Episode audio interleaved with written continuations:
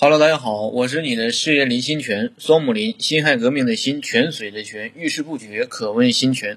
如果你在亲情、家庭、友情、事业当中如果有疑虑，如果有困惑，欢迎你的咨询。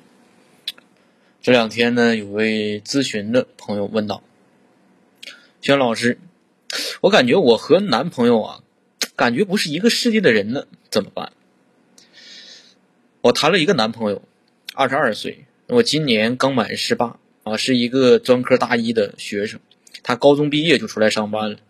我现在放寒假了，瞒着我的爸妈和他在一起，我们租了一个小房子。这段时间我更加的了解他，他的家庭啊一般，比我家好那么一点。我感觉他并不是有多么的讲卫生，有的时候很多时候牙都不刷，甚至呢洗澡也不是很勤快。我和他说了很多次，还是没有任何的改变。他也不会存钱，明知道我要来，哎，也不会说存点钱。我来了，根本没有什么钱。现在租的房子都是用的我的钱。之前，他和他的兄弟在合租。我现在觉得，他对我也就一般，而且感觉呢，我们不是一个世界的人。哎，我有时候和他在一起，让我觉得自己很颓废，但也不是完全因为他吧。娟老师，你觉得我现在应该怎么办？我们刨出啊，你们当下这个年龄问题来讲，第一呢，要学会辩证的看待一个人的问题，看人也是一样，每一个人都不可能好到极致，也不可能坏到极致，但是在你的描述里，它是全是缺点。二。在说出对方所有问题的时候，有没有也想过自身上也会有一些问题呢？比如说，为什么要等着他存钱？为什么说要他你让他存钱要等着你来呢？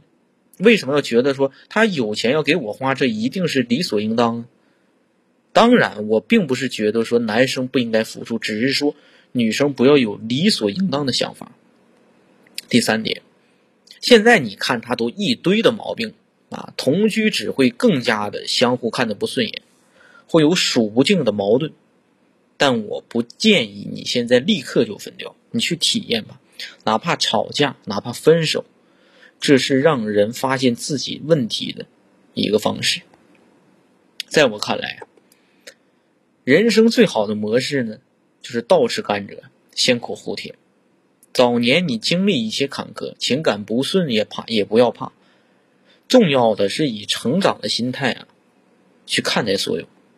如果能从经历当中沉淀出智慧和勇气，往后必然会一路的攀升。反之，早年走的太顺，没有了敬畏之心和抗压力，先甜后苦，每况愈下。换谁呀，恐怕也受不了这种落差。就像明星出道即巅峰，往后也只能靠没什么底线来博眼球，蹭一蹭热度。